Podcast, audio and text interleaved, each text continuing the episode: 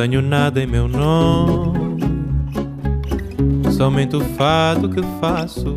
Esto es Vidas Prestadas, un programa sobre libros y sobre mundos posibles. Un programa sobre ficciones, sobre ensayo, sobre poesía, sobre teatro, cine, artes visuales, música, todo aquello que puede caber en un libro. Esto es Vidas Prestadas, un programa para nosotros, los lectores. Nada possui meu nome. Y a nosotros que nos gusta leer, nos gusta leer tranquilos, a solas, aislados, pero también nos gusta que nos lean en voz alta. Esta vez le pedimos a Paloma Fabricant que lo hiciera. En voz alta, cuentos breves, poesías, lecturas para compartir. Allá, donde vivimos, venía el viento norte. Era un viento de calor que nos cercaba despacio hasta instalarse como un perro hambriento. Cuando nos tenía rodeados, dormíamos unas siestas interminables. Nos despertábamos cuando el sol se iba y el cielo quedaba con un resplandor que seguía levantando el olor a tierra seca. En una de las vueltas del viento norte se nos apareció Loprete. Llegó lúgubre, un poco perdido, preguntando por Pepa. Hablaba sin urgencia, pero decidido. Busco a Pepa, dijo. Apenas lo vimos en lo del Tano. Lo dijo seco, como si tuviera la boca vacía y se le llenara con eso. Lo miramos extrañados, un poco sorprendidos, por su figura concreta en la tarde abrasadora, como si la bruma de polvo que nos envolvía esa tarde lo hubiera materializado para que así de repente preguntara por Pepa. Fragmento de Como si existiese el perdón, de Mariana Travasio. Escuchábamos a Paloma Fabricán leyendo un fragmento de la novela de Mariana Travasio, Como si existiese el perdón. Paloma nació en el año 1981, dejó la carrera de letras para dedicarse al periodismo y también a las artes marciales mixtas, deporte que practicó profesionalmente y que la llevó a vivir por años como conductora de televisión y comentarista. Trabajó en medios gráficos, se especializó en la cobertura de operativos policiales con temas relacionados con cárceles, rutas, villas, drogas y universos marginales. Sobre esos mismos universos se basa su nueva novela, Zonas Hostiles, recientemente publicada por Orsay. Vidas prestadas. Con Inde Pomeráñez.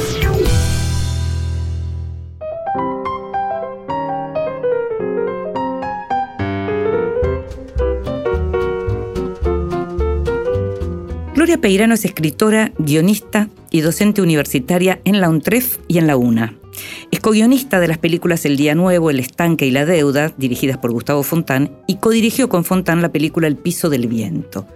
Gloria es licenciada en Letras por la UBA y es autora de Las Escenas Vacías, Manual para Sonámbulos y La Ruta de los Hospitales. Su novela Miramar obtuvo en el año 2007 una segunda mención en el concurso de novela de página 12, ese mismo en el que fue premiada la novela Las Primas de Aurora Venturini, un concurso, como vemos, muy importante y potente por lo que, por lo que salió de ahí.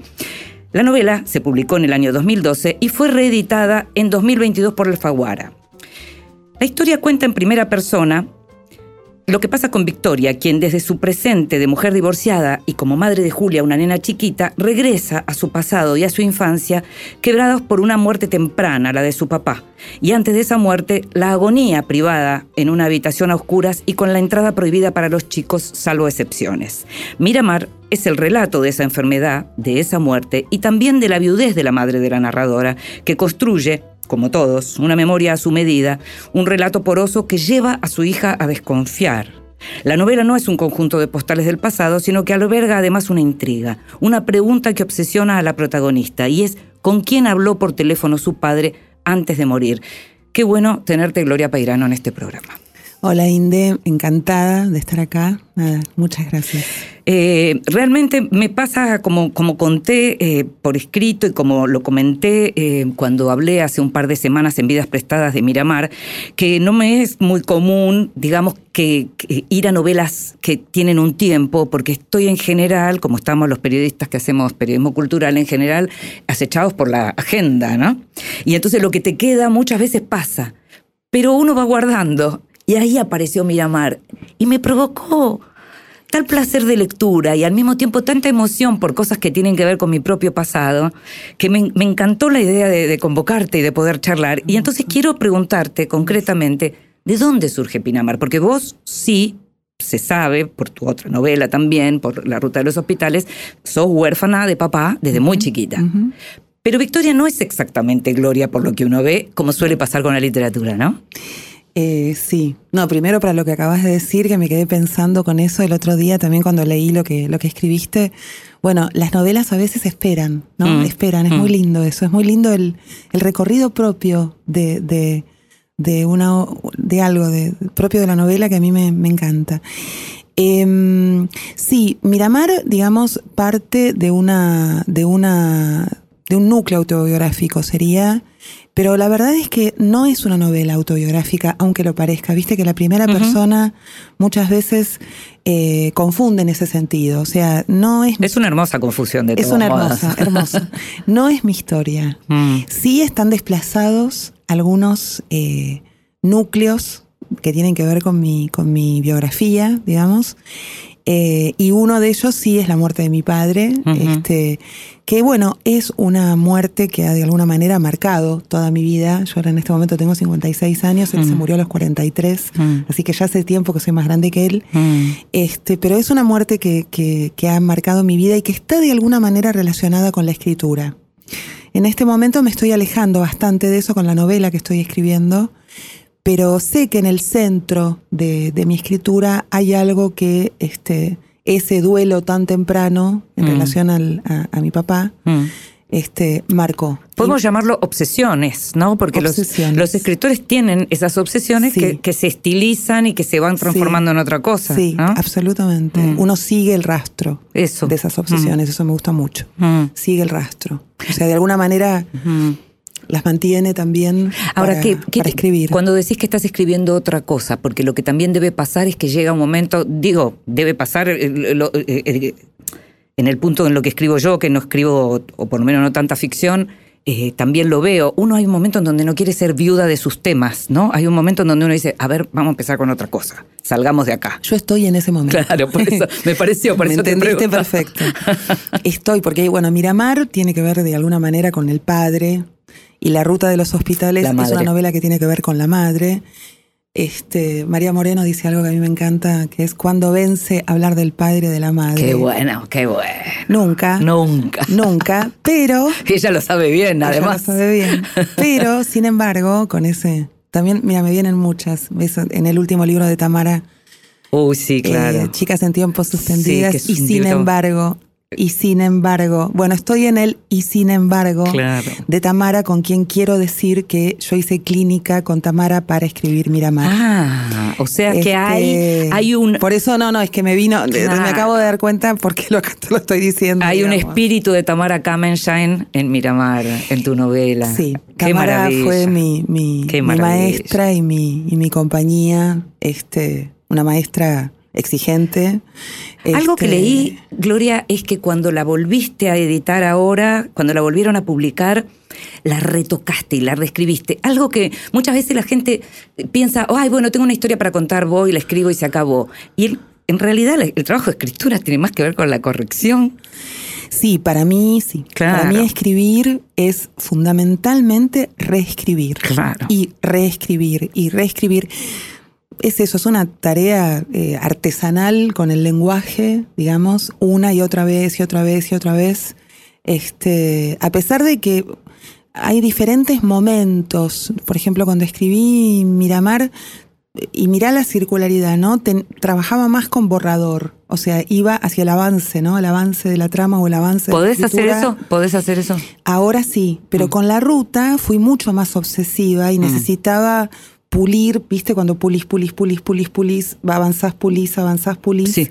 Y con esta que estoy escribiendo estoy más suelta en el sentido de que Te permitís. Sí, estoy dejando, eh, estoy dejando zonas, viste, la visión interna de la novela también, cuando uno habla es extraña porque cuesta encontrar las imágenes, como si fueran territorios a los que falta desbrozar y no me resultan un peso. Pero cuando vos empezás a escribir una novela, ¿qué tenés?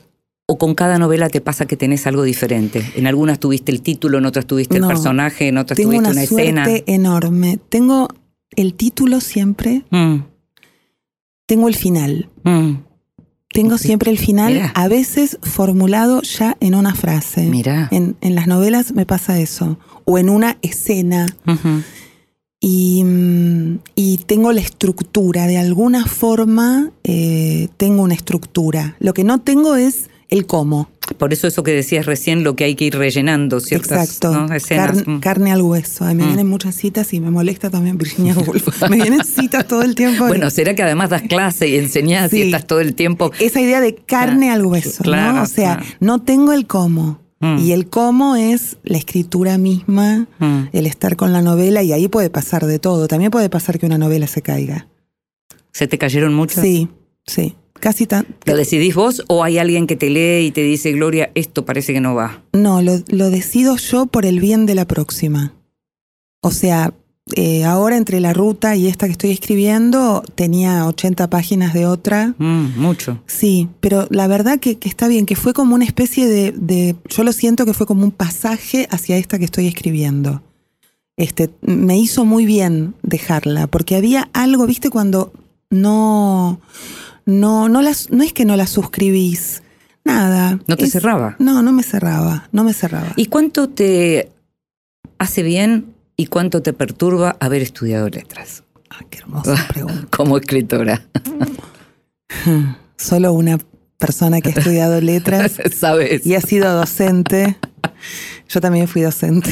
Sí. Em, me perturbó mucho, Claro. mucho. Me, me bloqueó Mm. muchísimo, porque aparte, bueno, yo estudié en una época en donde, este, bueno, sí, había mujeres que escribían, pero estaba como ocupado el panteón por, ¿no? Por, por varones, Hasta no hace mucho. hasta no hace mucho. Mm. Y entonces, bueno, enseguida, este, no, no, no, sí, me bloqueó, me bloqueó bastante la escritura. Porque pensabas en el que te iba a leer en lugar de pensar en, digamos, en, en soltarte y decir, bueno, esto es lo que... Porque creo que, digamos, e- es una gran carrera letras y yo tengo un- el corazón mío está en, en la uva, Sí, digamos, sí, sinceramente, es sí. así. Pero creo que el perfil del egresado de letras, y está muy bien que sea así, es docencia e investigación. Claro. No es escritura. Forma lectores. Forma lectores Ah. y forma críticos. Entonces, a un escritor o a un futuro escritor, tal vez, es una duda, porque ahora, bueno, doy clases en artes de la escritura, estar expuesto de manera sistemática a la crítica, ¿no? Y a la Sí, teoría. claro. Eh, no sé si es, digamos, porque hay algo de lo que nutre la escritura, que en mi caso, digo, no es la lectura de teoría literaria. Este, y tampoco de gramática, digamos, gramática sí, pero yo me dediqué a la lingüística después. Ahora, algo que me interesa, es interesante lo que decís que te dedicaste a la lingüística porque te dedicaste dentro de lo que tiene que ver con letras, con lo más frío en todo caso, con lo más hasta casi científico que, que- Sí. que tiene que ver con el lenguaje. Y el, el tema del lenguaje en Miramar, que es una de las cosas que más me gusta, es cómo permanentemente la narradora dice explícitamente que quiere ser eh, precisa con el lenguaje, ¿no? Esta idea de quiero ser precisa con el lenguaje, quiero ser precisa con el lenguaje, que me parece así como muy impresionante. Sí. Aparecen cosas, y entre las cosas que aparecen en Miramar, aparece Luisa May Alcott, aparece Mujercitas, aparece Josephine, pero aparece Beth, Sí. que es una de las cosas más conmovedoras que tiene esta novela, que es un padre que se está muriendo y una hija que le pide por favor que juegue con ella a las mujercitas y lo disfraza de Beth, que es la hermana que se muere. Sí. ¿De dónde sale esa maravilla? No, eso es pura imaginación. Es pura, pura, pura, pura, pura, pura, pura imaginación. Yo no cuidé a mi padre, no lo vi enfermo. Este, y mm, sí, fui una gran lectora de, de, Mujercitas y las escenas, digamos, de Mujercitas, esto de Nueva Inglaterra, ¿no? La, la cuestión de, de, esa, de, esa, de, esa, atmósfera, ¿no? Donde había una hermana enferma, este, me, me, pregnaron mucho. Y un padre ausente. Y un padre ausente, exactamente. Y bueno, creo que es una escena de, de, de un padre tra, trasvestido, ¿no? Un padre sí. a lo que hay una escena ahí de una de una, de una sensualidad también, como si hubiera un borde, ¿verdad? Un borde en ponerle un, un vestido a un moribundo femenino. Este, que sí, yo entiendo que es un centro, pero es, a veces esos centros en las novelas, esos centros, son escritos muy en trance, muy en trance. Es la parte, digamos, más, más agujero negro. Más inexplicable. Más inexplicable. Para mí de Minamar mm. es eso que, por supuesto, sí, entiendo que a mí también me, me gusta mucho. Te eh, preguntaba porque. Haberlo podido, digamos. Estamos, estamos hablando sacar afuera. de la lingüística, de la lengua, de lo preciso, de lo más, eh, de lo menos sentimental. Y a mí me gusta mucho el modo en que tratás lo sentimental en tu novela, porque no es sentimentalismo. Qué es emoción. Qué hermoso lo que decís. Es emoción. Sí, eso lo tengo un poco pensado para la materia que doy. Yo doy eh, sintaxis para escritores en, en, Por eso el recorrido es enorme, ¿no? Uh -huh. También quiero decir que Letras UBA a mí me dio muchísimo. Mm. Me dio, viste, bueno, uh -huh. sabes, me dio mucho, me dio sistematicidad de total, lectura. Total, total. Este, no es lo mismo tener esa formación que no tenerla. No, por supuesto. Digamos, lo, lo, lo, dije lo otro y digo esto, ¿no? O sea. Bueno, es la contradicción. Eh, sí, ¿no? Es, es la contradicción. La mm. contradicción, que está bueno evitar la contradicción. Mm. Y la cuestión con el lenguaje y el, la emoción tiene que ver con, con, la resta que produce, digamos, esto, ¿no? Sería justamente la sintaxis, ¿no? O el lenguaje, o la forma de trabajar la materia, que sería el lenguaje. Esto muchos poetas lo dicen y hay algunos que lo, hay ensayos también sobre esto. Hay algo, digamos, y también Tamara, ¿no? Entre lo autobiográfico y lo verdadero sería, sí, porque lo autobiográfico sí. es lo mío y no tiene por qué interesarle, digamos, nada a todo el mundo. ¿Cómo hacer que eso autobiográfico se vuelva verdadero y se vuelva para otro? ¿Se vuelva verdadero o se vuelva verdad literaria? Se vuelva verdad literaria, sí, se vuelva. Claro. Está muy bien. Se vuelva escritura literaria. Claro.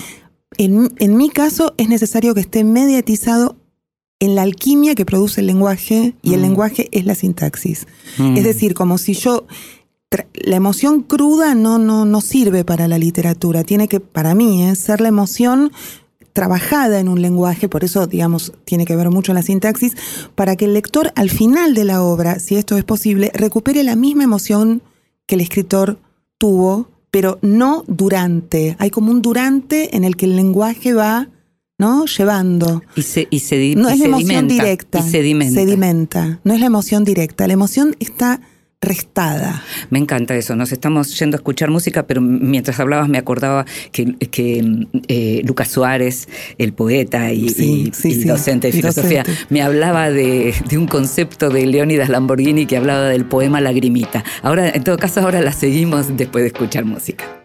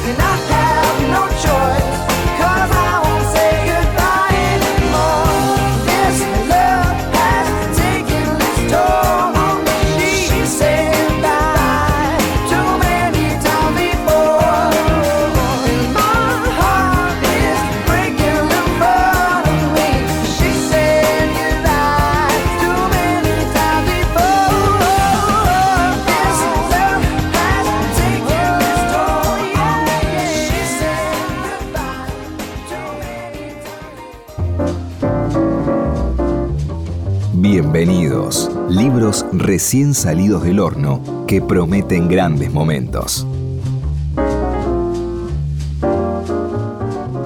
En los libros bienvenidos esta semana tenemos libros bien diversos. Uno de ellos es El arte de viajar, antología de crónicas periodísticas de Manuel Mujica Lainez, un área menos conocida tal vez, menos divulgada tal vez del autor de Bomarzo. Eh, este autor tan eh, exquisito por un lado y al mismo tiempo que parece tan olvidado por otro. ¿no? En este caso se trata de una selección y un prólogo de Alejandra Laera y son justamente, reúne el arte de viajar, reúne las crónicas que Mujica Lainez escribió entre 1935 y 1977 en todos sus recorridos por el mundo. Manucho vivió además afuera, o sea, era lo que habitualmente se llama un hombre de mundo. El arte de viajar fue em, publicado por Fondo de Cultura Económica en la serie Viajeros, que es una serie que me encanta. Se llama Viajeras Viajeros. La pequeña historia de Eleanor, de Cynthia Cordy, esta eh, autora que vive en Ushuaia, fue publicada por Los Lápices Editora y cuenta, es la biografía de Eleanor Britten de, Luis, que fue la primera mujer blanca que vivió en Ushuaia, una misionera que llegó con su familia a la Patagonia en 1869. El libro, como te decía, fue escrito por Cynthia Cordy, que es una local, de manera que es una biografía de una mujer que vivió en la Patagonia, en Ushuaia, escrito por otra mujer, otra escritora que vive en la Patagonia, en Ushuaia. Y por último, Hugo Besetti, Memoria, Derechos Humanos y Democracia, textos e intervenciones en unas semanas especiales, cuando cumplimos 40 años de democracia, cuando estamos en procesos electoral eh, que son bastante definitorios de, de lo que viene para la Argentina, se publica por SB este libro que reúne los textos vinculados a estos temas de los que hablábamos, memoria, derechos humanos y democracia, de Hugo Besetti, psicoanalista y experto en el tema de la memoria, muy conocido. Eh, hay, hay un prólogo en el que explica cómo reunió estos textos, que tienen, por supuesto, los artículos que él publicó en la revista Punto de Vista entre 1985 y 2003. Tiene también textos que fueron leídos en diversos lugares y publicados en diversas eh, revistas y publicaciones. Y al mismo tiempo hay dos textos mm, sobre el tema vinculado con el cine. Así que este es otro de los grandes bienvenidos, Memoria, Derechos Humanos y Democracia, de Hugo Besetti, publicado por SB.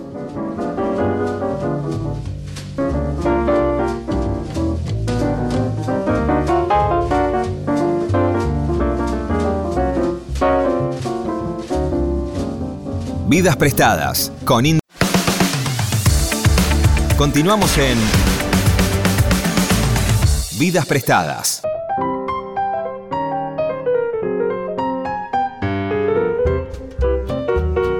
Y seguimos en Vidas Prestadas, este programa sobre libros y sobre mundos posibles, y nos estamos dando el gusto de conversar con Gloria Peirano a partir de su novela Miramar, pero también a partir de lo que hace Gloria con la escritura, no solo en sus novelas, sino también en las novelas de los otros o en la escritura de los otros, porque estamos hablando de técnicas y de procedimientos. Yo te, te- te comentaba que había leído en una entrevista que vos señalabas que habías corregido mucho. ¿Qué pasó entre 2012 y 2022, digamos, cuando 10 años es mucho tiempo? ¿Qué es lo que te perturbaba de la versión que había de Miramar y que tuviste que tocar?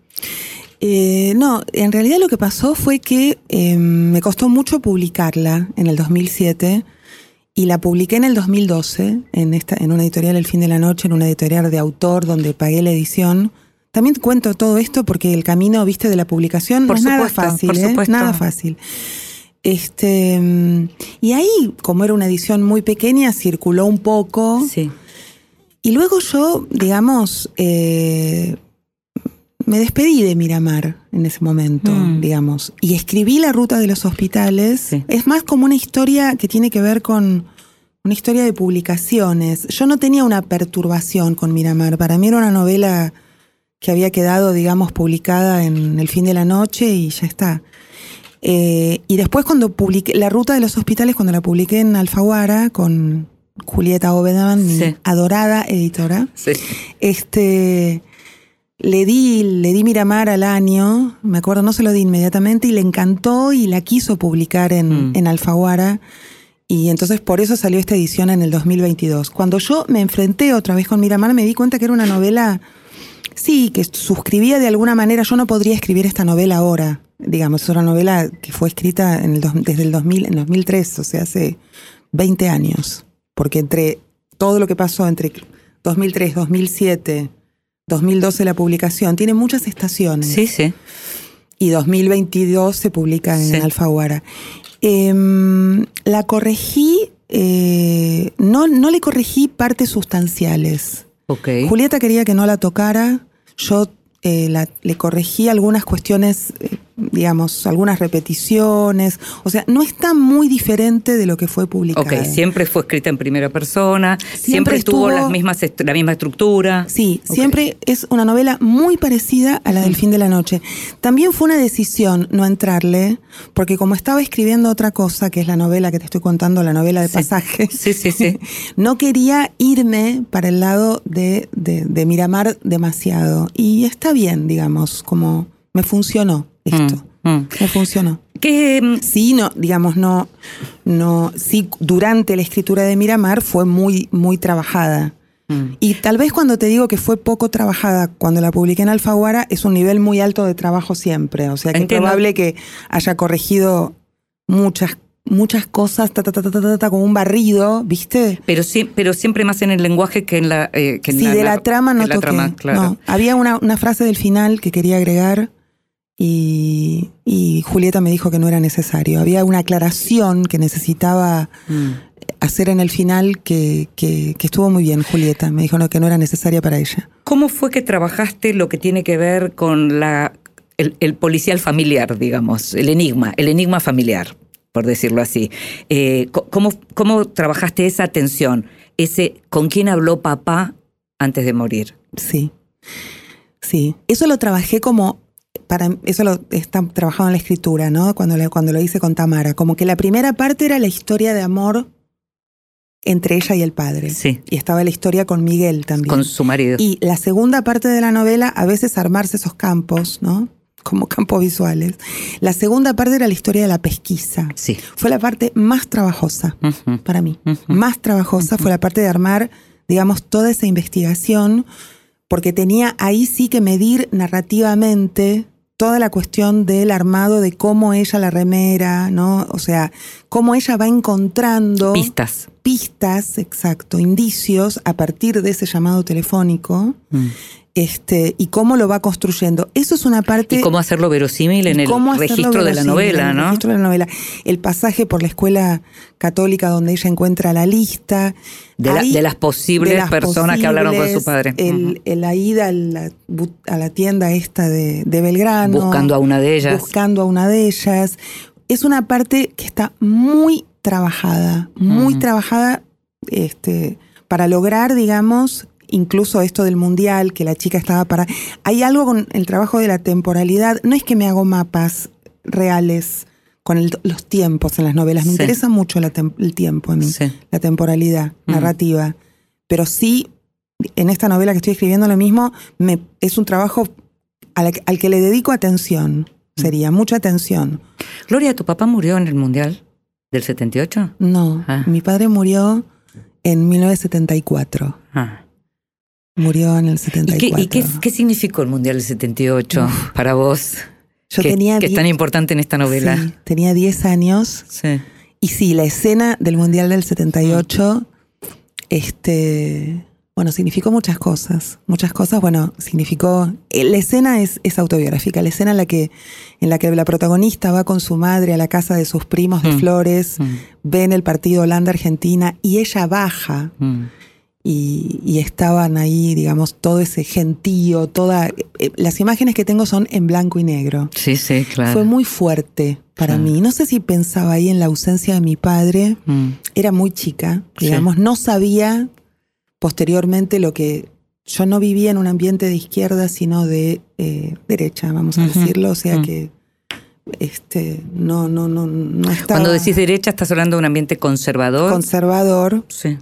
Que de alguna manera, con la indiferencia de, de- de ese tipo de, de ambientes, no estaba pasando nada. Con la En dictadura. 78 con la dictadura, ¿no? Sí. Este, luego yo resignifiqué esas escenas Mm. mm, a más adelante en mi vida Mm. y entendí, digamos, lo que había detrás de ese, de ese blanco y negro que yo te estoy diciendo que vi, ¿no? O sea, los niños de ese momento, ¿no? Los niños, o- todas las clases de niños que hubo ahí, ¿no? los hijos, los que estuvieron exiliados, los que no y pertenecían a ambientes como el mío, donde no se hablaba de la dictadura, no había Mm. un efecto. Digo, no se salva a nadie en un, en un sentido, ¿no? Digamos. En, no términos del trauma, decís. en términos de lo simbólico, Y de ¿no? lo simbólico, en términos claro. de lo simbólico. Mm, mm. Entonces creo que eh, esta novela también para mí tiene que ver con una niña de 10 años en 1978 en Argentina. Mm. Digamos, no de manera directa, porque no, que, no quería hablar de la dictadura, sino de manera tangencial, pero el mundial de alguna, porque ahí hay una escena en la que un hombre que está en un garage y es Sí. un sereno agarra de los pelos a una pibita. Entonces, en ese punto yo quería poner algo de cierta violencia o de cierto... Siempre, siempre a ese personaje lo pensé como un, como un desaparecido, al, Mm. al que agarra. No lo pensé como un violento. Sino como un fantasma. Como un fantasma, exactamente, exactamente. Claro. No, no del, del, lado, digamos, de los de las víctimas. Cuando en la novela, por eso la escritura es extraña, claro, en, la, en la novela intimida. intimida, pero para Mm. mí ese señor en el fondo de un garage que odiaba que estuvieran festejando, Mm. ¿no? Y que los corre a esos niños, está del lado, sí, del fantasma. Mira. Está. Mira. Eh, Miramar está escrita en primera persona y La ruta de los hospitales está- escrita en segunda, que es una forma de primera también, ¿no? ¿Cómo pensás eh, el punto de vista? ¿Cómo pensás quién va a narrar? ¿Eso también lo tenés cuando arrancás o a veces te toca arrancar de un modo y después decir, no, así no va y cambiamos la perspectiva? Eh, sí, cambio. En las dos novelas hubo cambio de persona. Hasta Mirá. encontrar el, el- el punto de vista, o sea, encontrar la voz. Sí. Es fundamental. Sí. Miramar está eh, hay un capítulo que ya ni sé dónde está, que está escrita en tercera persona, Hmm. hasta que me di cuenta que era la primera. Y la ruta de los hospitales la empecé a escribir en primera persona, hasta que encontré esa segunda salvadora. Agradezco. Uno, la, la- la persona es, es fundamental. Bueno, obviamente fundamental es un diseño de, de tono, de voz, de todo. Para mí es muy importante. La novela que estoy escribiendo ahora es una novela en primera persona. Esta no, no estoy dudando.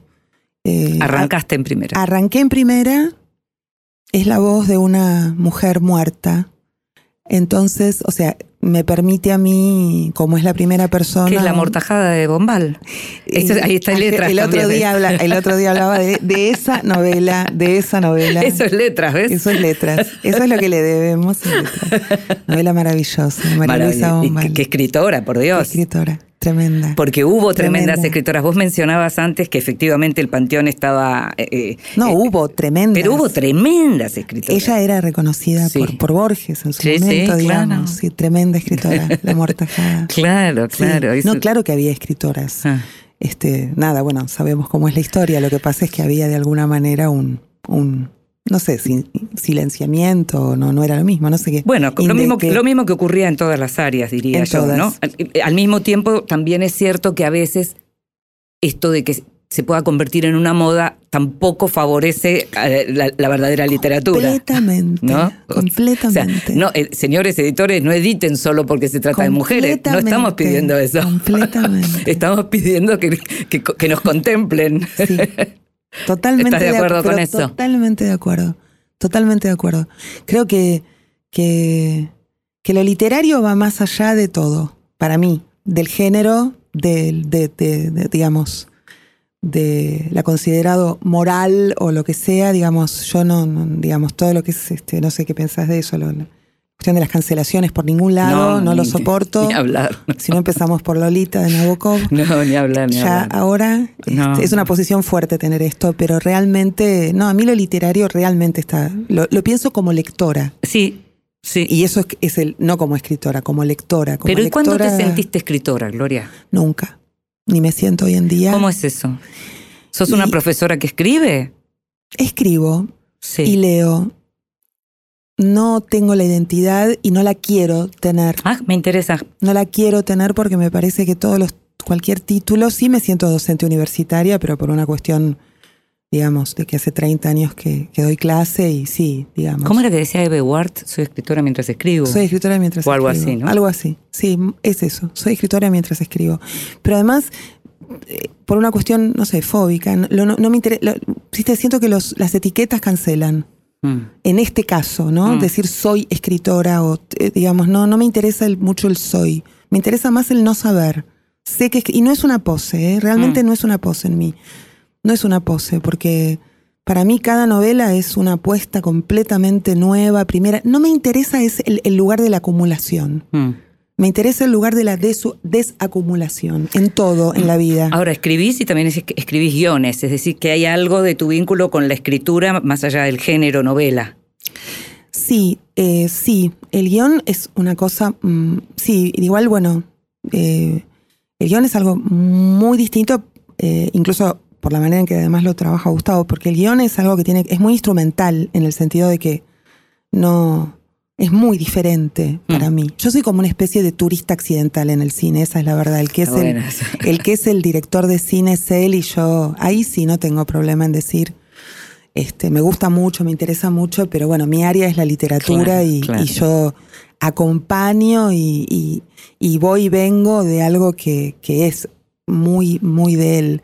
Ahora estamos por filmar, por eso estoy muy, con- muy contenta, pero también muy asustada por cómo voy a hacer con todo, esa es la verdad, con la docencia, porque vamos a hacer una versión audiovisual de Hospital Británico. Ah, Y tenemos ya la declaración del Inca y la productora es Jaín Cine de Andy Nachón y Papu.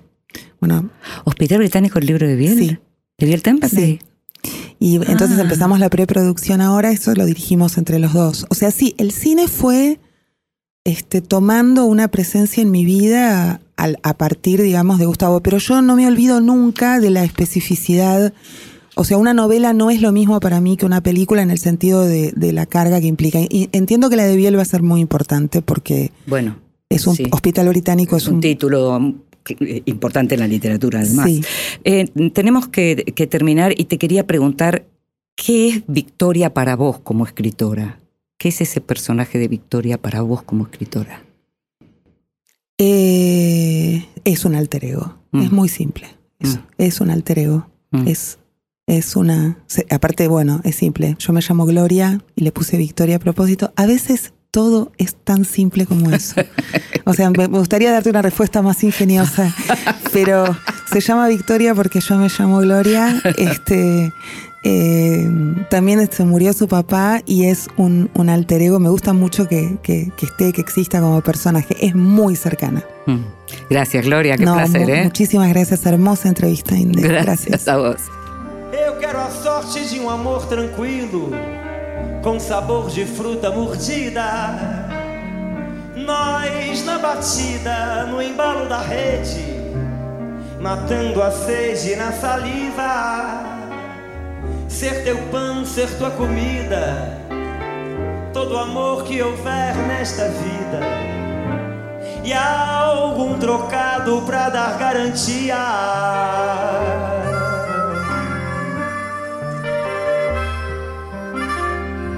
Ser artista no nosso convívio pelo inferno e céu de todo dia.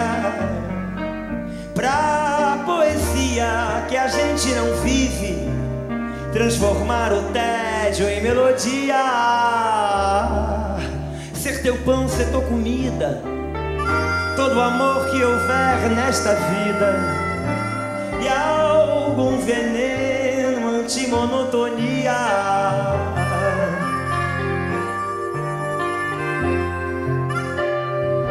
Eu achar tua fonte escondida, te alcance em cheio o mel e a ferida, e o corpo inteiro como um furacão, boca, nuca, mão e a tua mente não.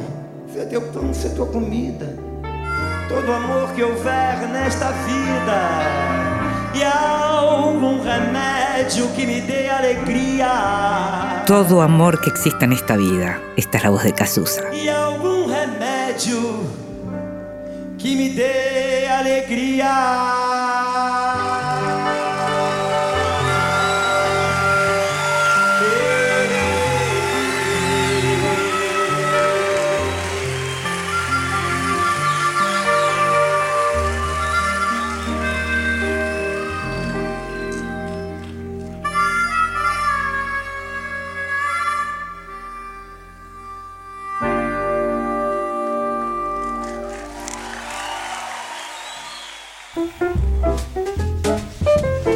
Te regalo un libro. Recomendaciones y sugerencias para tomar nota. Soy Marco Bequis, eh, director de cine, Garayo Olimpo, entre otras, y ocasionalmente escritor de un libro que se llama La soledad del subversivo, un libro autobiográfico editado por Adriana Hidalgo.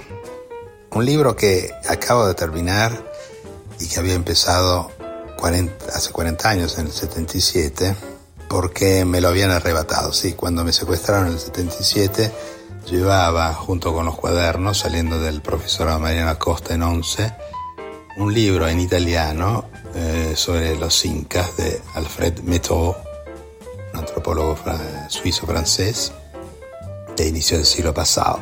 Y me interesaba muchísimo la cuestión indígena en aquel entonces, porque más allá de la, del mundo revolucionario que vivíamos en aquellos, en aquellos años, existía, y yo lo estaba descubriendo, un mundo indígena completamente silenciado y invisible. En esa época yo quería ser maestro primario, ir a, a enseñar al norte, en los pueblos indígenas, para contrarrestar, digamos, de alguna manera la, la influencia de la iglesia ¿no? en aquellas zonas. Bueno, ese libro se me, me fue arrebatado por el turco Julián, de la patota del Club Atlético, y nunca más, obviamente, lo pude, lo pude terminar. Y hace poco, hace unos meses, en Italia, lo encontré en un negocio de libros usados. Así que decidí, subiéndome al avión que me trajo a la Argentina, terminarlo y recuperar de alguna manera esa memoria de la América indígena que hoy, después de 40 años, es un tema y debería ser un tema político central de cualquier, de cualquier candidato que se plantee gobernar un país como la Argentina. Y lo escuchábamos a Marco Bequis regalándonos sobre los incas de Alfred Metro. Marco es director de cine, guionista y productor, lo conocemos mucho justamente por Garayo Olimpo. Nació de madre chilena de origen suizo-francés y padre italiano. Creció entre San Pablo y Buenos Aires, donde luego se convirtió en maestro de escuela primaria. En el año 1977, a los 20 años, fue secuestrado por motivos políticos en un sótano de Buenos Aires donde permaneció desaparecido por un breve tiempo. Luego de sobrevivir a esto, llegó a Milán y asistió a la escuela de cine Albedo. Tras largas estancias en Nueva York, Los Ángeles y París, en 1982 crea en Milán Desaparecidos Dove Sono, una videoinstalación sobre un centro clandestino de detención argentino, a partir del que varios años después, en 1999, justamente va a realizar la película Garayo Olimpo. Marco acaba de publicar La soledad del subversivo, un libro autobiográfico descarnado, publicado por Adriana Hidalgo, que explora los sentimientos de vergüenza y culpa que rondan a los sobrevivientes de la dictadura. Libros que sí, títulos nuevos, y no tan nuevos que son imperdibles. Y en los libros que sí esta semana te voy a hablar de Tanto de Nurit Castellán, que es la primera novela de esta poeta y editora y también periodista cultural. Em, fue publicado por Eterna Cadencia. Es un libro que tiene como postales breves en donde se cuenta la historia de Elena, que deja la, ella es química, este, también tiene una obsesión con, con todo lo que tiene que ver con Japón y deja la ciudad para pasar una temporada en el campo. No sabemos muy bien por qué.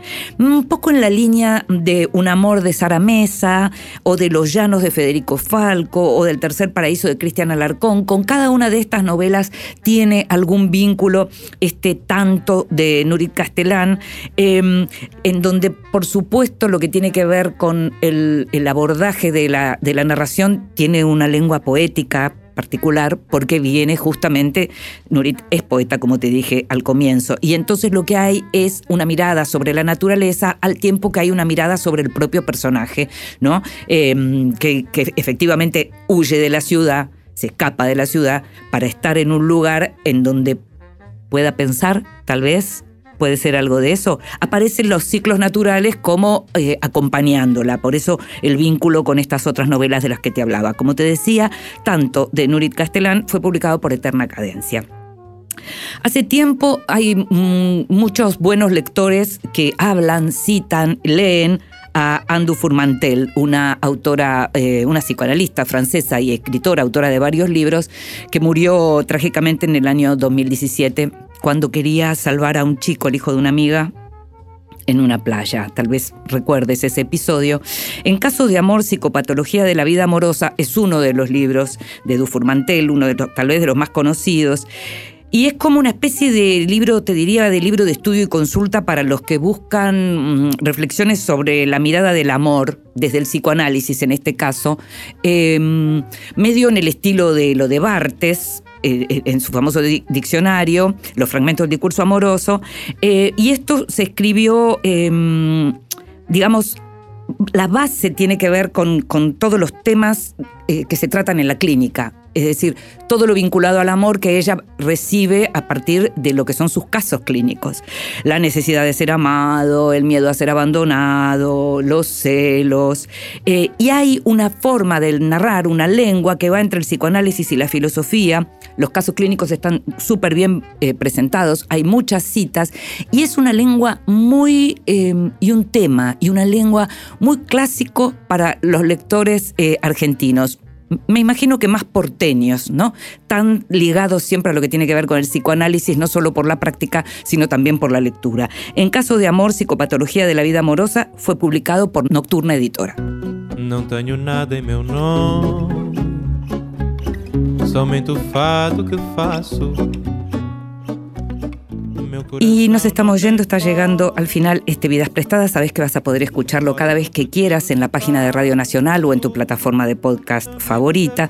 En los libros del estribo quiero agradecerle a Paradiso por haberme enviado Kiki de Verónica Langer, eh, que tiene una contratapa de Diana Velesi. Verónica Langer nació en Buenos Aires, vive en México desde 1975 y ya la contratapa de Diana da realmente ganas de leer esta novela. Al mismo tiempo quiero también agradecerle a mm, la gente de Editorial El Miércoles que me acercaron siempre conmigo la historia de las víctimas uruguayenses del terrorismo de Estado, un trabajo coordinado por el periodista Américo Schwartzman que reúne la historia de las víctimas de Concepción del Uruguay de terrorismo de Estado, las víctimas de, esta ciudad de Entre Ríos. El libro eh, tiene textos, tiene ilustraciones, es un libro, un volumen importante y tiene una contratapa del premiado periodista Daniel Enz de Paraná eh, y se ve también muy interesante. Así que muchísimas gracias. En la operación técnica estuvo eh, Ezequiel Sánchez, en la edición Leo Sangari. Sabes que vas a poder escuchar este programa cada vez que quieras en la página de la radio o en tu plataforma favorita de podcast. Estuvo en la producción, como siempre, consiguiendo todo y mucho más en esta quinta temporada que se nos está terminando. Gustavo Kogan, mi nombre es Inde Pomeraniec. Nos estamos escuchando. Fue hermoso hacer este programa para vos. Chao.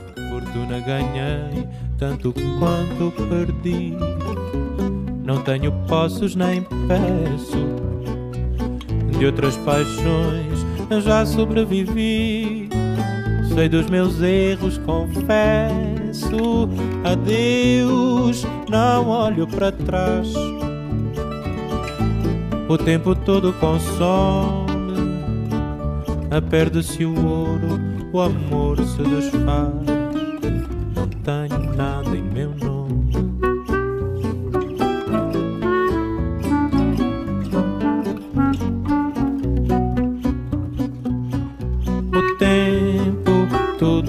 Não tenho nada em meu nome. O tempo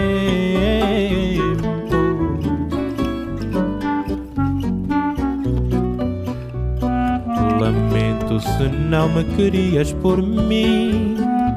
Não vias o quanto sou rico assim. Um dia virás me dizer: Não vivi, só posso ter pena de ti. Fortuna ganhei tanto quanto perdi. Não tenho posses nem peço.